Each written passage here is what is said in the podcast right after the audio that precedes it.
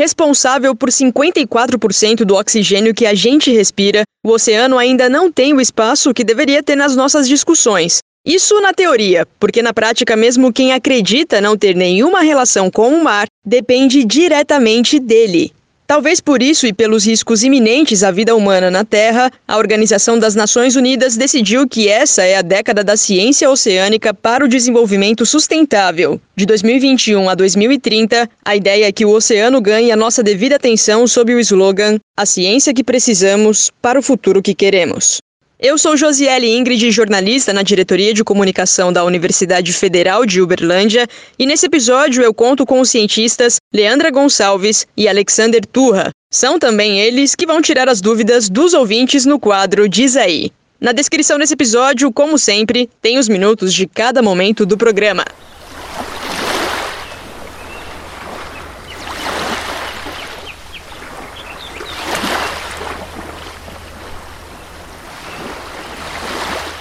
Ela pesquisa a interface entre a ciência e a política em um contexto de governança ambiental. Desde 2007 trabalha com ONGs como o Greenpeace e a Fundação SOS Mata Atlântica. Inclusive hoje é consultora ambiental da fundação. E entre outras coisas, é cofundadora também da Liga das Mulheres pelo Oceano. Leandra Regina Gonçalves Torres, bem-vinda ao podcast. Obrigada, Josi. Prazer conversar com vocês.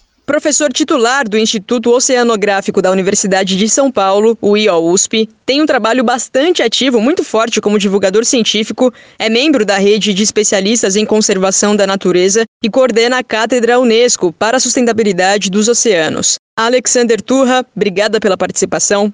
Um prazer estar aqui com você, é, Josiele, e espero poder, junto com a Leandra, falar um pouquinho sobre o oceano, sobre esse ambiente fantástico que a gente, infelizmente, está perdendo. A ONU colocou o bioma marinho no centro do debate ao longo dos próximos 10 anos. De 2021 a 2030, o mundo vai discutir a década do oceano. Alexander, tá claro para maior parte das pessoas que tem muita gente que vive diretamente do mar, né? Ele é a fonte de renda para diversas populações tradicionais hoje, no Brasil e no mundo, sem falar nos valores culturais muito típicos em torno das regiões costeiras. Mas, até pensando na especificidade de quem ouve esse podcast, muita gente entre os nossos ouvintes mora no Triângulo Mineiro ou passou, tá passando uma parte da vida por aqui. Então, a gente está falando aí de mais ou menos 600 quilômetros de distância do mar. Eu acho que é importante a gente entender isso primeiro. Por que, que a discussão sobre preservação dos oceanos deveria fazer sentido até mesmo para quem vive fisicamente longe deles? É, isso é importantíssimo a gente estruturar e refletir, porque essas relações, essas teleconexões, a gente pode chamar assim, nessas conexões à distância, elas existem em vários aspectos. A Leandra vai provavelmente trazer uma série de, de outros exemplos em relação a isso, mas a gente pode dizer que um ponto claro é a presença de rios que faz com que as atividades que realizamos no nosso território elas acabem indo parar no mar por meio dos rios. Então esse é um efeito né, que a gente longe ou perto do mar acaba tendo no oceano, um efeito direto por meio das bacias hidrográficas. Então nós estamos conectados com o oceano em função da degradação que nós causamos rio acima e que acaba se propagando rio abaixo, chegando no oceano. E a gente tem uma centena de exemplos de como o oceano influencia a vida das pessoas, não só as pessoas que estão próximas ao mar. Então, pensando no Triângulo Mineiro, pensando na região sudeste, pensando no centro-oeste, sul e sudeste do Brasil, a gente tem basicamente a agricultura dependendo do oceano em função das chuvas, que chovem na Amazônia, se retroalimentam e vem chover aqui na região centro-oeste, sudeste e sul, em função da modificação ou da, da movimentação das massas de ar uh, que são geradas, que são liberadas pela floresta e que vieram inicialmente do oceano. É, a regulação do clima, o fato de chover o quanto chove em determinados locais, o quanto não chove em outros, é algo extremamente relacionado ao comportamento e às características do oceano. E é por isso que a gente precisa estar muito atento, porque ao mudar isso, a gente vai mudar onde chove, onde não chove, e isso pode gerar, além de vários, vários prejuízos econômicos, pode levar em muitos países, não necessariamente o Brasil, mas muitos países a um cenário de escassez, de aridez e de não produção de alimentos. Por exemplo, para citar um exemplo um pouco mais alarmante, assim, né, que pode é, ser entendido pelas pessoas. Por toda a pesquisa e experiência de campo que vocês dois têm, quais são os maiores inimigos hoje do bioma marinho? Você quer começar, Leandra? Eu acho complicado a gente falar quais são as piores ameaças, né, os, os, maiores desafios, porque eu acho que o Brasil é tão grande e isso acaba variando muito também de região para região, qual a região que a gente olha. Mas eu diria, sempre que eu penso sobre isso, eu primeiro que me vem à cabeça são as mudanças climáticas, porque eu acho que elas trazem impactos que são transversais e que afetam diversas regiões de diversas formas. Então, ela traz o impacto da elevação do nível do mar para diversas é, cidades litorâneas, ela traz um impacto ainda bastante invisível e difícil da gente materializar, que é a acidificação do oceano, que indiretamente leva a uma questão de segurança alimentar muito grande, e ela traz esse problema da perda de biodiversidade. Mas acho que junto com ela eu citaria a questão de poluição do plástico e também pela ausência de saneamento, né, poluição química, e como consequência dessas duas, a perda da biodiversidade. Eu acho que essas três questões são principais. Pois é, e aí, né, a gente tem os três pontinhos, né, o etc, né, para esses efeitos, né, como a Leandra coloca, a gente tem algumas especificidades, mas temos algumas crises, né, algumas possibilidades de ruptura nessa, nessa relação. Né, a gente falou da fome, a gente está falando né, da produção agrícola, que alimenta o país e alimenta o mundo aqui no Brasil, mas a gente tem também as coisas que são menos percebidas. Por exemplo, quando você compra um tênis, e esse tênis ele foi fabricado fora do Brasil, ou uma calça que veio fora do Brasil, da China, por exemplo, você tem que ter clareza que essa calça chega no Brasil, esse tênis chega no Brasil por meio de portos, né, navios e portos, que tem impactos específicos. Esses dias mesmo, eu estava conversando com um repórter de um canal de fora do Brasil e ele estava querendo saber um pouco sobre o que seria, quais seriam os impactos da BR do mar uma hidrovia que amplificaria a capacidade de navegação de cabotagem ao longo da costa. E, obviamente, tem vários aspectos positivos em relação ao uso de caminhões, às emissões, acidentes, uma série de questões, embora os caminhões sejam importantes para o país e uma, temos uma categoria aí muito importante né, e relevante para viabilizar o comércio no Brasil, a distribuição de mercadorias, mas uh, temos aí no, no mar um problema, porque esses navios vão para onde? Vão parar em portos. O comércio internacional, amplificar o comércio internacional, ou mesmo a cabotagem no Brasil, está associado à possibilidade de agravamento de alguns tipos de impacto. Ou seja, o fato de você ter um tênis ou uma calça jeans, que é necessário, a gente obviamente precisa desses tipos de produtos, isso não vem sem um custo ambiental. Então essa é uma reflexão que ilustra um pouco como que a gente pode acabar degradando sem saber esse ambiente marinho. Outro exemplo é a carcinicultura, que é o cultivo de camarões em manguezais, sendo que não tem nenhuma justificativa lógica para que esse cultivo seja feito nos manguezais, né, uma vez que a tecnologia e há toda a possibilidade de ele ser cultivado em outras regiões, inclusive no semiárido nordestino, onde abunda a água a salobra, que é apropriada para esses organismos serem cultivados. Leandra, você é uma das fundadoras da Liga das Mulheres pelo Oceano. Hoje está presente em pelo menos 17 países, pelo que eu vi.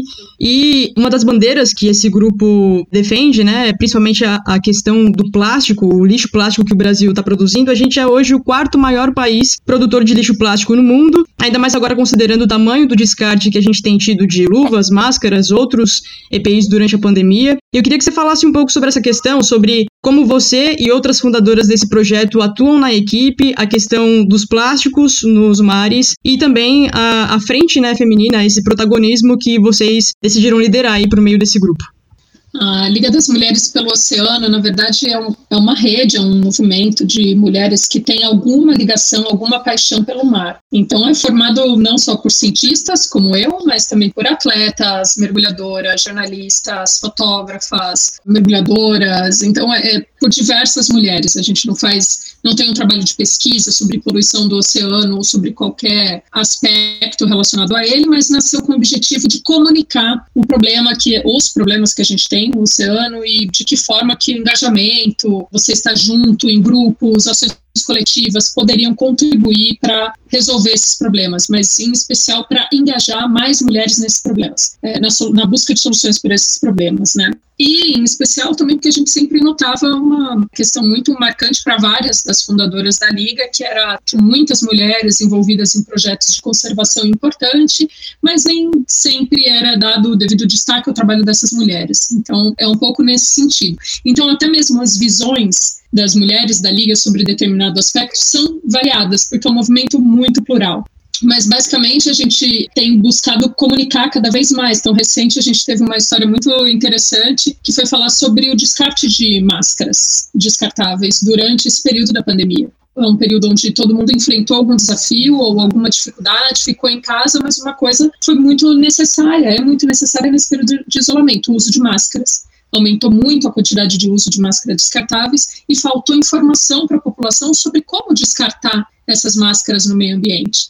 E aí a gente começou a falar sobre isso e foi procurado por um, uma agência de publicidade que faz o Mundo Bita, que é um desenho para crianças infantis, que faz muito sucesso. É, eu, pelo menos, tenho um filho de 5 anos que adora o Mundo Bita, e eles se interessaram por esse tema e passaram essas informações para a criança. Então, a liga é um pouco para isso. Se a gente tem uma informação disponível nesse coletivo, de que forma que a gente transmite essa informação de forma lúdica, com arte, com imagem, com conteúdo, é, sempre embasado né, de forma técnica e científica. Então, é, esse é um pouco o propósito da liga. E para a questão do lixo plástico, a gente tem buscado fazer informações, passar informações para diferentes setores da sociedade. Então, teve essa campanha junto com o Mundo Bita, teve uma campanha recente que a gente fez com atletas também, que era Se Liga no Mar, para falar da responsabilidade da questão do lixo plástico. Então, a gente tem atuado um pouco nesse sentido, comunicando o problema da poluição e o que as pessoas podem fazer para contribuir. Bacana. Enquanto eu estava pesquisando um pouco sobre vida marinha, sobre nível de conhecimento aqui no nosso país, eu encontrei o termo alfabetização oceânica. Eu nunca tinha ouvido falar sobre isso. E, professor Alexander, na tua visão, apesar de o Brasil ter dimensões continentais, a gente tem mais de 8 mil quilômetros né, de costa, a população brasileira ainda sabe pouco sobre os mares? Como que a gente pode resolver essa questão? Sim, isso é um fato. A gente tem algumas, uh, alguns dados que não são muito recentes, mas indicam que um terço dos brasileiros, da população, nunca foi ao mar. Tem até uma, uma situação que ocorreu a semana passada de uma menina de, de 9 anos que ela está com câncer, né? Se não me engano, ela é de Goiás e ela queria muito conhecer o mar e ela fez, né? Fizeram uma vaquinha colaborativa, né? Um, uma vaquinha na internet e eles conseguiram realizar esse sonho dela, né? Isso foi, foi muito interessante e mostra, né? O, o poder que esse ambiente tem né, esses dias mesmo, nessa semana, uma, uma blogueira também no interior do país, ela tinha esse, esse sonho de conhecer e ela viabilizou esses dias também, assim, né? Então a gente tem um encantamento, mas uma distância muito grande que inviabiliza muitas pessoas de conhecerem esse ambiente. Muitas que conhecem, conhecem de uma forma parcial. O fato é que a gente não se entende como uma nação marítima, né, uma nação marinha, uma nação que tenha uma mentalidade associada a esse grande ambiente que você mencionou, né? Porque não é só a linha de costa, né? São 8.500 quilômetros de linha de costa, mas a gente tem é, aproximadamente 5,7 milhões de quilômetros quadrados de área sob jurisdição nacional no mar. O país tem é, 8,5 milhões de quilômetros quadrados, é como se fosse dois terços do país, né? Dessa área que a gente tem no continente no mar, né? Com muitas riquezas, mas também com muitas responsabilidades. Então, é fundamental a gente é, criar mecanismos e caminhos para trazer esse oceano para as pessoas, porque talvez muitas delas não possam, não tenham condições de chegar perto do mar. Né? Então, a alfabetização oceânica ou a cultura oceânica é algo que tem é, um, uma oportunidade gigantesca de desenvolvimento no país e nós que trabalhamos com pesquisa também temos uma responsabilidade muito grande em propiciar informações, né, em produzir informações, traduzir as informações, dialogar com educadores, com comunicadores de uma forma, forma geral, né, como você está fazendo, né, para a gente trazer essa, essa reflexão para todos os cantos do país. Leandro, eu sei que você tem bastante proximidade com a chamada Lei do Mar. A proposta foi feita lá em 2013, né? Já são aí oito anos fazendo essa discussão que pelo menos até o momento ainda não vingou no Congresso, mas imagino que ao longo dessa década a gente tenha mais possibilidade, né, de propor essa discussão. Mas aproveitando essa tua atuação até pela linha de pesquisa que você tem, conta pra gente que políticas públicas o Brasil tem hoje, como que tá em termos de legislação mesmo, e os caminhos que você vislumbra que são importantes a gente tomar como país para a preservação dos oceanos ou para a gente lidar de uma forma que faça mais sentido. É, essa, essa iniciativa da Lei do Mar, ela começou em 2011, 2012, acho que muito inspirada pelas discussões que ocorreram na época na Rio Mais 20, a Conferência de Meio Ambiente da ONU, onde o tema oceano ganhou um, um certo destaque e vem crescendo em escala internacional, né? Acho que de 2012 para cá já foram várias convenções específicas para o oceano, a Agenda do Desenvolvimento Sustentável trouxe um objetivo específico para o oceano, tem um acordo sendo é, negociado finalizado já há algum tempo, mas com previsão de, de ser finalizado nos próximos anos, que trata das águas internacionais. Então, acho que é, o tema oceano ganhou um pouquinho de prioridade na agenda internacional e isso reverberou em escala nacional também. E aqui no Brasil, nessa mesma época, começou essa discussão da lei do mar. E ela começou um pouco por causa de um, de um esforço da Fundação SOS Mata Atlântica em tentar entender se existiam lacunas em políticas públicas para o mar. E aí encomendou uma série de estudos. Um deles avaliava, os, na época, os 25 anos do gerenciamento costeiro, que é a, a lei de 1988. Um outro trazia quais eram os principais elementos que alguns países que são reconhecidamente importantes em gestão costeira tinham e que poderiam ser aprendidos pelo Brasil. E um outro discutia quais eram todas as políticas normativas que se tinha para o mar e se faltava alguma coisa ou se tinha algo para complementar. E de forma bem é, sucinta e genérica, esses estudos indicaram que parte do arcabouço político, normativo, parte da legislação brasileira para a zona costeira e marinha, por ter sido iniciado antes, mas em especial junto à Constituição, precisava ser adaptado, ajustado. Então, assim, é de 88 para 2012, a gente tinha um cenário de exploração de petróleo praticamente muito diferente, com muito mais, hoje 80% do petróleo vem de áreas offshore. Na época, quando foi feito, era mais na parte continental. Já se conhecia muito mais, já se sabia muito mais cientificamente sobre essa relação que o professor Turra colocou, da relação de bacias com a zona costeira, com a zona marinha, e como esses três territórios, essas três zonas se interconectam e como as políticas não refletem necessariamente isso. Então, é, o arcabouço político brasileiro é muito setorizado e fragmentado. Lei da pesca, lei de resíduo sólido, plano de áreas marinhas protegidas, plano de expansão de óleo e gás, política marítima nacional, plano nacional de gestão costeira só para o mar territorial faltava uma conexão. Então a lei do mar foi criada um pouco nesse, foi construída, na verdade, um pouco nesse espírito de conectar as políticas já existentes e atualizar com instrumentos novos. Então, ela traz bastante princípios e, e ferramentas para a discussão de uma gestão de base ecossistêmica que inverte um pouco o olhar, em vez de você olhar para espécies, em vez de você olhar para pequenos territórios, você amplia esse olhar e, e aplica é, uma gestão mais integrada para todo esse território que agora é que na época, em 2012, não tinha um bioma chamado marinha. Hoje também não temos um bioma, mas temos um reconhecimento do IBGE de que o nosso litoral é um sistema costeiro marinho. Então já é uma coisa mais integrada, já traz um pouco mais da tridimensionalidade do mar. Então a lei do mar vem um pouco nesse sentido. Eu sempre uso uma analogia, que ela vem para ser uma coluna vertebral das políticas existentes, sem sobrepor, integrando e atualizando o que, o que já tem, o que a ciência já avançou. Eu, pessoalmente, acho que a década da ciência oceânica é uma grande oportunidade para o Congresso mostrar e apresentar e votar uma pauta positiva, é, mas é claro que a gente tem que sempre controlar essas expectativas, né, porque tem muitas. É, o, o texto está pronto para ser votado em plenário, mas tem muitas coisas emergenciais sendo votadas nesse momento, principalmente em relação à pandemia, então a gente não sabe, mas existem aí mais 10 anos, né, de década, mais 10 anos para continuar construindo a lei do mar, para que de fato saia um texto participativo, legítimo e que represente o que o mar realmente precisa, que é uma agenda positiva.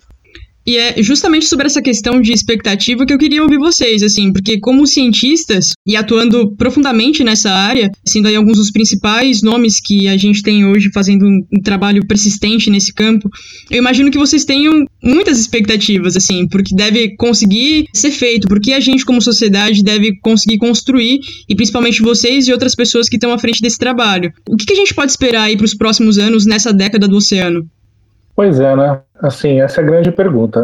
Ah, na verdade, o próprio entendimento da década ele é resultado de um trabalho de construção do que seria uma visão da década, do que seria algo a se esperar, algo que seria até possível da gente alcançar o final dela. É claro que tem coisas que são, são metas que podem ser perseguidas, mas não necessariamente é, a gente consiga chegar onde a gente quer. Por exemplo, um oceano limpo, né? A gente pode ter um oceano mais limpo daqui a 10 anos do que tem hoje.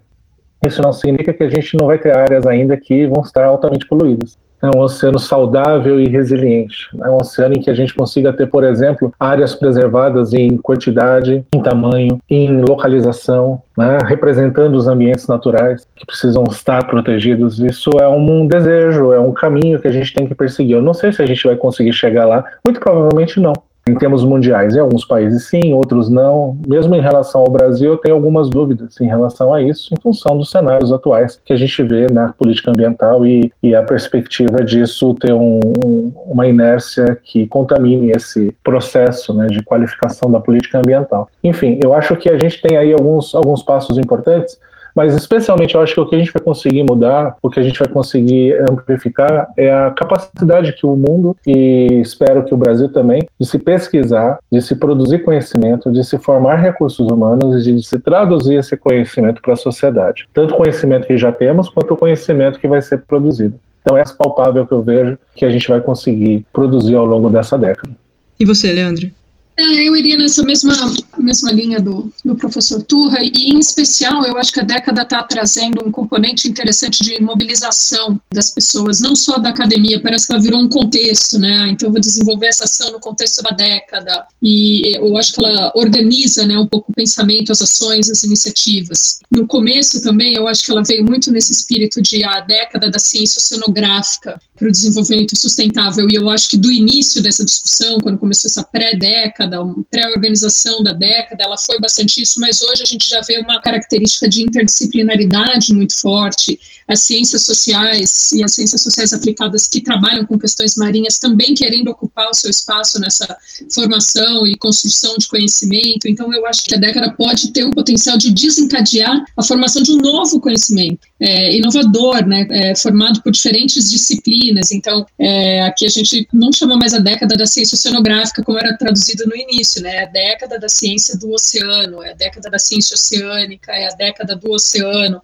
que traz, que fica um pouco mais inclusivo para trazer as diferentes capacidades, as diferentes ciências, os diferentes atores, os diferentes conhecimentos, para olhar para frente, né, para olhar para o futuro do oceano e pensar o que queremos com o nosso litoral. Então, eu, eu vejo um pouco isso também, a mobilização e engajamento, diferentes formas de conhecimento estimulados pela década. Né? Essa questão do engajamento de diferentes pessoas, de diferentes áreas, diferentes profissionais, eu percebo que parte do, do público ouvinte desse podcast não é necessariamente acadêmico, nem estudante, nem professor, uma parte é, mas uma parte não. E a gente fala muitas vezes com pessoas que são donas de casa, pessoas que trabalham em várias outras coisas, que não tem nada a ver com academia. Eu queria que vocês falassem um pouco sobre o cidadão comum, que não estuda, não trabalha com nada relacionado ao oceano. O que, que de prático dá para ser feito, como se envolver nessa questão, se for do interesse da pessoa, no dia a dia, pensando no estilo de vida mais condizente com o oceano que a gente quer preservar, o que a gente quer construir nessa próxima década. O que, que essa pessoa pode fazer? Puxa, eu acho que tem várias questões, mas eu, eu acho que antes de responder isso, é, eu acho que é importante a pessoa ter uma visão, uma visão abrangente e sistêmica do oceano, uma, talvez até subliminar. E se eu pudesse resumir isso em poucas palavras, eu diria que o oceano é tudo de bom. Ele é tudo de bom em vários aspectos, como a gente já mencionou anteriormente, sobre as suas importâncias, né, o papel que ele tem na nossa vida, no nosso dia a dia.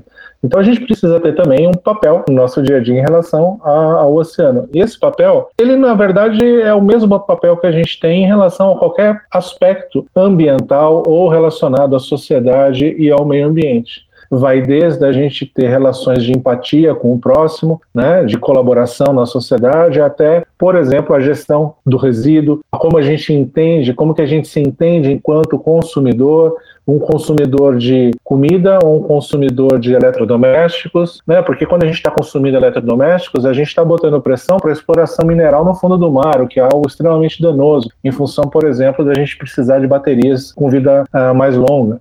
Né? Então, eu acho que a gente tem algumas, algumas reflexões que são a base de, uma, de um futuro sustentável, de um futuro em que a gente tem um pouco mais de justiça ambiental e social, em que a gente tem um pouco mais de equilíbrio nas coisas. Para fechar o raciocínio e citar um exemplo, eu costumo dizer que o oceano está doente porque a sociedade está doente. Né?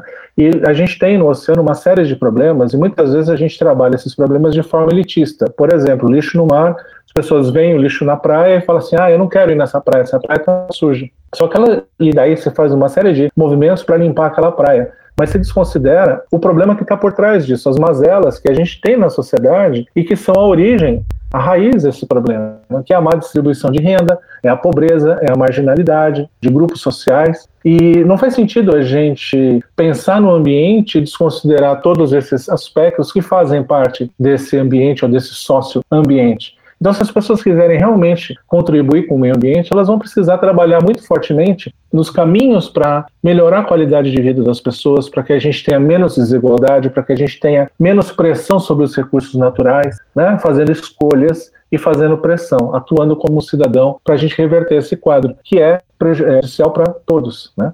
inclusive para quem age ou para quem não age. Leandra? Eu concordo também, acho isso, e eu acho que o principal para as pessoas é, claro, elas têm atitudes que você pode mudar individualmente, né, no seu dia a dia. É, eu acho que elas já estão até um pouco batidas, né? Então, separar o seu lixo, reduzir a quantidade de lixo plástico. Tem diversas campanhas, recente eu vi uma que era é, de diversas organizações de de plástico, né? Porque agora que a gente está ficando em casa, na época da pandemia, todo mundo em casa, você acaba pedindo mais entregas, entregas de comida, entregas de produto, e elas vêm com muito plástico. A gente acumula mais plástico em casa, como você separa, como você reutiliza. Eu acho que se a gente pensar em cada ação do nosso dia a dia, a gente já vai estar tá contribuindo muito para o meio ambiente e, em consequência, para o oceano, porque ele é parte disso tudo. Mas eu acho também que informação é algo que a gente nunca perde e que nos deixa bem empoderados, né? Então, as pessoas sempre sabem que eu trabalho com o oceano e tal, aí tá com amigos que não são da área ambiental, em restaurantes, aí sempre pergunta, esse peixe eu posso comer? Vai ser tudo bem se eu pedir um camarão? Ou olham com uma cara como se eu fosse fazer algum tipo de julgamento, né? E aí nessas áreas eu sempre falo, pergunta pro garçom de onde é. Porque eu acho que se a gente puder passar, pedir, solicitar essas informações, nós vamos poder fazer escolhas melhores também porque hoje a gente não pode. Hoje a gente sabe que a gente não tem uma estatística pesqueira decente, a gente não sabe que tipo de peixe a gente tem de, no fundo do mar, o que, que a gente está pescando, o que, que a gente não está pescando. Então, acho que se a gente, é, para a gente melhorar, mudar, transformar, passa por ações individuais, e essas ações individuais passam pelo fato de a gente poder nos informar e pedir informação. De onde veio esse camarão? Ah, porque eu, eu, não quero consumir camarão que vem, por exemplo, da carcinicultura, porque eu sei que ela causa um impacto gigantesco é, nas regiões de manguezais e que são importantes essas regiões para a questão das mudanças climáticas. Então, quando eu for pedir um camarão, eu vou perguntar de onde é esse camarão. Ou eu vou reduzir o meu consumo de pescado até eu realmente saber desse peixe que eu estou comprando no mercado, de qual rede de pesca ele foi pescado. Porque se ele for de arrasto, eu sei que o arrasto causa um impacto muito grande, não vou consumir. Mas a gente precisa ter essa informação. E hoje no Brasil a gente ainda peca muito no acesso a essa informação e na disponibilidade dessa informação. Então eu acho que para além de atitudes ambientalmente corretas, que eu acho que elas são um excelente ponto de partida, a gente tem que sempre buscar informação e exigir essa informação. Eu acho que isso contribui para nossa transformação e para a nossa cidadania, né? Sim. Nessa minha pergunta, eu joguei muito a responsabilidade para o cidadão e eu acho que no dia a dia as nossas atitudes fazem muita diferença também para como o comércio, as indústrias, as empresas vão se comportar.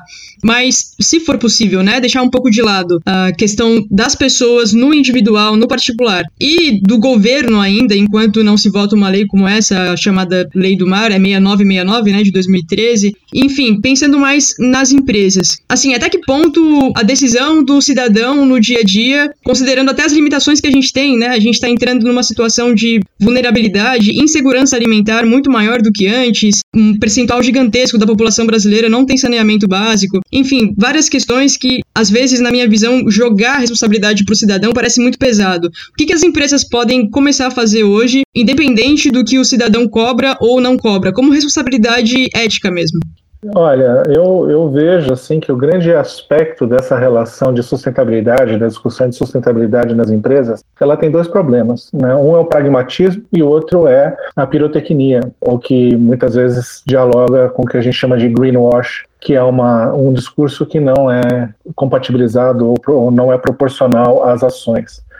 Eu vejo que as empresas têm que ter uma postura estruturante, duradoura, uma postura clara e compatível com né, as ações compatíveis com essa visão filosófica, né, de, de se realmente levar uma melhora. Então, é, eu acho que também as empresas elas têm que, como normalmente elas acabam ficando com a, com a má fama, né, é, de eventualmente serem poluidoras, eu acho que empresas inteligentes elas vão exigir que haja num país, seja aqui ou qualquer outro lugar do mundo, regras claras para trazer segurança jurídica para os empreendimentos. E a questão ambiental é um aspecto importante para trazer segurança jurídica para se, por exemplo, né, fazer a exploração de um recurso natural ou mesmo uh, ocupar um determinado ambiente no qual é, impactos negativos possam ser causados. É, a gente está vivendo aí a fragilização do licenciamento ambiental, com licenças autodeclaratórias sendo propostas né, e votadas, né, aprovadas pelo Congresso, o que é algo bastante temerário em função daquilo que a gente vê, que mesmo com licenciamento ambiental, a gente teve aí um episódio né, de Mariana, de Brumadinho e vários outros que acabam sendo, na verdade, corriqueiros, embora sejam extremamente, né, facilmente evitáveis, caso a gente tenha políticas ambientais de Estado sendo colocadas em prática. Então eu vejo que a gente precisa ter aí uma, um, um caminho um pouco mais estruturado e canalizado e duradouro para que a gente possa avançar enquanto país, né, somando os esforços dos cidadãos, da iniciativa privada, do governo, de todo mundo, para que a gente consiga usar a ciência para tomada de decisão, simplesmente melhorar ao longo do tempo e não piorar como a gente está uh, vendo recentemente. Leandro. Perfeito. E eu acho também que o, setor privado, as empresas, principalmente as que têm mais acesso ao recurso financeiro, também podem se responsabilizar ou se sentir responsáveis por contribuir com a inovação.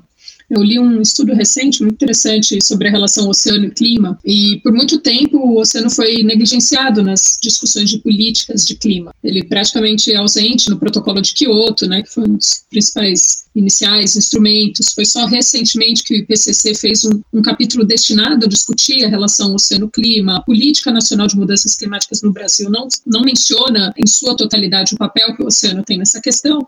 E aí esse trabalho defendia a ideia também de que, além de, e eu sempre pensei, sempre falei isso, além do oceano ser uma vítima né, das mudanças climáticas, elevação do nível do mar, acidificação, branqueamento de corais, o oceano também pode ser um catalisador de mudança pode ser parte da solução. E eles davam números que, a, fazendo eh, cinco soluções que eles indicavam, o oceano conseguiria contribuir com a redução de pelo menos 25% das emissões de gás carbônico. E uma dessas é, soluções passava, por exemplo, por empresas e corporações do tráfego marítimo descarbonizarem as suas atividades. Então, para isso, você precisa de inovação você precisa de um outro tipo de combustível para mover toda essa, todo esse tráfego marítimo que existe hoje, que o professor Turra colocou no começo, que entrega o tênis, a calça jeans, a camiseta, o, computador, o, o minério. Né? Então, você precisa descarbonizar essa economia. E também isso é descarbonizar a economia marítima. Então, de que forma que as indústrias podem contribuir? Investindo em inovação, em descarbonizar essa economia. Isso seria uma grande contribuição que estaria também contribuindo para o oceano ou exigir de governo políticas públicas mais eficientes, de rastreabilidade do pescado, por exemplo. Então, a empresa quer produzir um determinado pescado ou revender determinado pescado filetado, né, já processado, que ela exija que saiba de onde vem, para que isso tenha na certificação. Isso aconteceu para a indústria da carne funcionou. Hoje você consegue saber de onde vem a carne que você come. A indústria ela pode também ser uma catalisadora de mudanças nesse sentido. Eu acho que é um papel bastante importante. Leandra, mas assim, só complementando, eu acho que esse é um exemplo bacana assim que a gente pode usar para entender o pragmatismo ou não da coisa, né?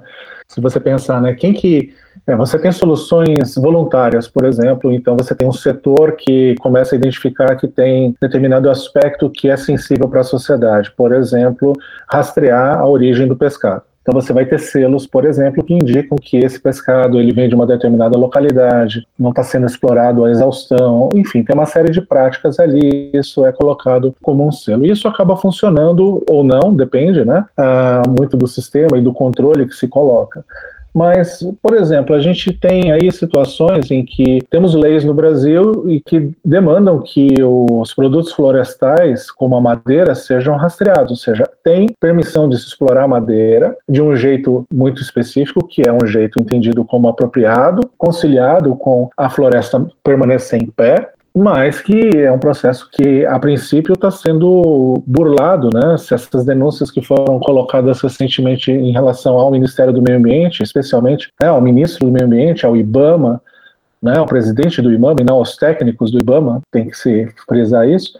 Se isso for comprovado, em função dessa maior apreensão de toras de madeira que foi pega, né, que foi feita no Brasil, isso joga um balde de água fria, né? Porque a gente teria, né, se isso for comprovado, um ente público que deveria resguardar esses, essas questões atuando para vilipendiar um ativo, a própria biodiversidade que o país tem, beneficiando alguns grupos que têm interesses imediatistas e muito individualistas, né?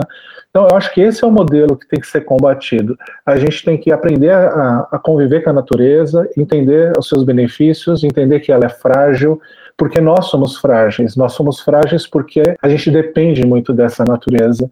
E se a gente não entender isso, a gente vai padecer. Claro que alguns não, porque vão ter dinheiro e vão conseguir se adaptar a essas novas realidades, mas a grande maioria vai padecer, assim como está padecendo hoje da Covid-19. Né? Então, é uma questão que se propaga né? e que pode ter várias consequências totalmente indesejáveis para a sociedade como um todo. É disso que a gente está falando, não é necessariamente de uma visão romântica do mundo. A gente está né, falando de coisas realmente importantes para que a gente consiga viver bem nesse planeta. Todos, né? não só alguns. Antes de a gente encerrar esse bate-papo, vamos ouvir as dúvidas dos ouvintes? Tá pensando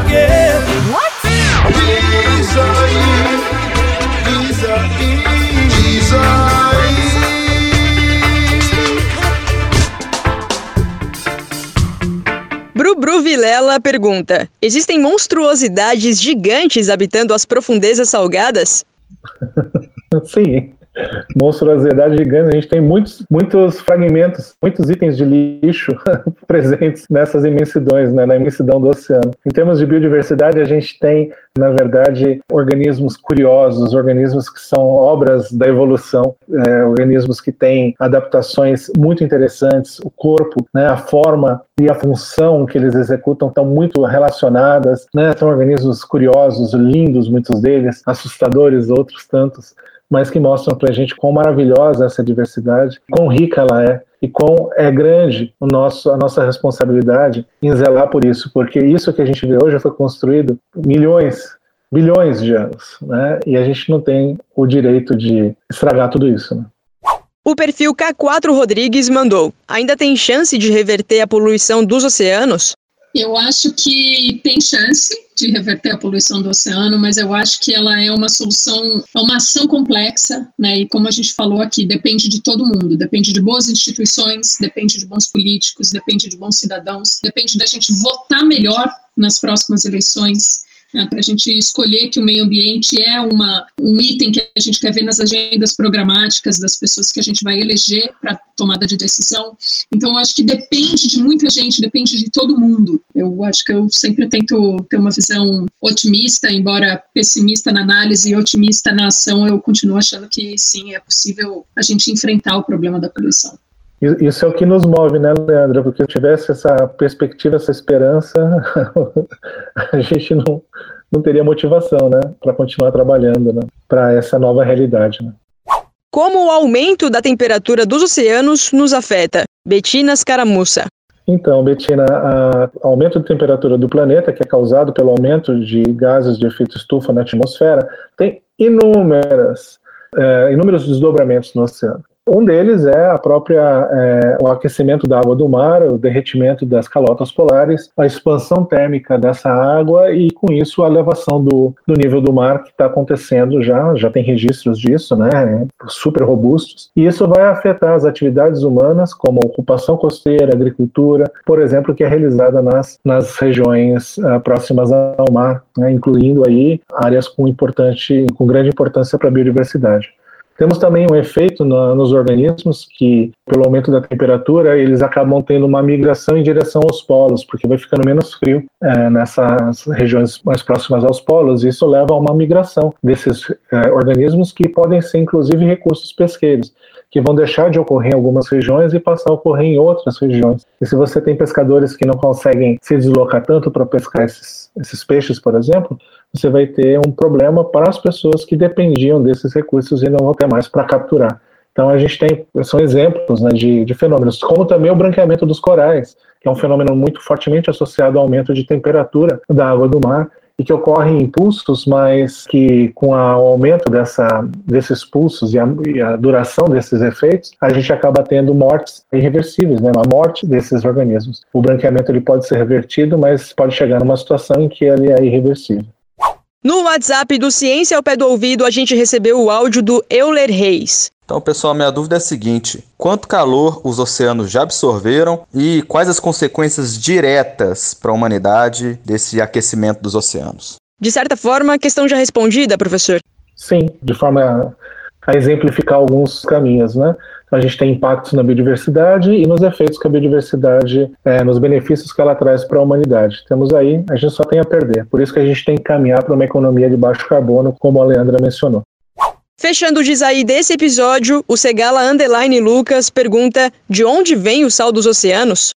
E aí, Leandra, quer arriscar? eu ia deixar essa pergunta para o oceanógrafo. eu não sou oceanógrafo, eu sou biólogo, né? Mas assim, meu pai contava uma historinha para mim quando era pequeno, que tinha um navio, ele gostava de brincar. Ele falava assim que tinha uma maquininha de fazer sal e ela tava, ela tinha sido inventada por Portugal, né? E daí eles estavam usando essa maquininha no navio e esse navio afundou. Só que a maquininha não parou e ela fica fazendo sal até hoje. Né? essa era a historinha, né? a anedota. Mas na verdade a composição da água do mar, que não tem só sal, tem inúmeros outros elementos, ela é derivada de todos os processos erosivos e de intemperização seja, de modificação das rochas que ocorrem no continente. Então, esses, esses elementos, eles acabam se concentrando no mar e aí eles vão dar essa característica da água do mar, né? E, e aí você tem, então, uma característica diferente da água doce. Muitos desses elementos estão na água doce, na água do rio, só que não em concentração como na água do mar. E é por isso que você tem ali, é como se fosse um lago, né? Um grande lago que vai acumulando e vai mudando um pouco as suas características. E é mais ou menos por aí. Leandra Gonçalves, Alexander Turra, obrigada pela participação de vocês aqui no programa. Foi um prazer poder conversar com vocês dois. Eu espero que em outras oportunidades a gente possa aprofundar um pouco mais essa discussão e que ao longo dessa década a gente consiga construir, né, pelo menos parte dos objetivos que a gente tem para viver numa sociedade que faça mais sentido, né, que não seja tão sem noção, né? vai estar tá sem noção assim lá na casa do chapéu, né? Como diria lá em Suzano, quando era criança. Mas é por aí. Vamos, vamos costurando e parabéns pelo seu trabalho né, de, de comunicação. Eu creio que é por aí que a gente vai conseguir fazer essa transformação tão necessária. Parabéns. Também agradeço, José, o convite, parabéns pelo seu trabalho. Eu acho que parte do seu trabalho, você falou hoje da alfabetização oceânica, mas na verdade o que o seu trabalho já está fazendo é a alfabetização oceânica, é espalhar essa cultura oceânica aí em Minas Gerais, em vários lugares onde estão aí os seus, os seus ouvintes, a sua audiência. Então, muito obrigada pelo convite.